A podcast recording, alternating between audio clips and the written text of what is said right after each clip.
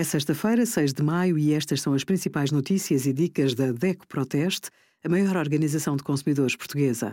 Hoje, em DECO.proteste.pt, sugerimos o que são e para que servem as máquinas de lavar roupa portáteis, como escolher um painel solar e 10% de desconto em frutas e legumes na Fruta Alverca com a parceria DECO+.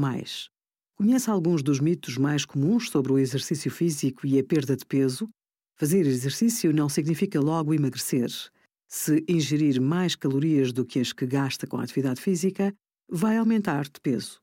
Uma caminhada de 30 a 40 minutos por dia já reduz os níveis de açúcar no sangue, os triglicéridos e a pressão arterial.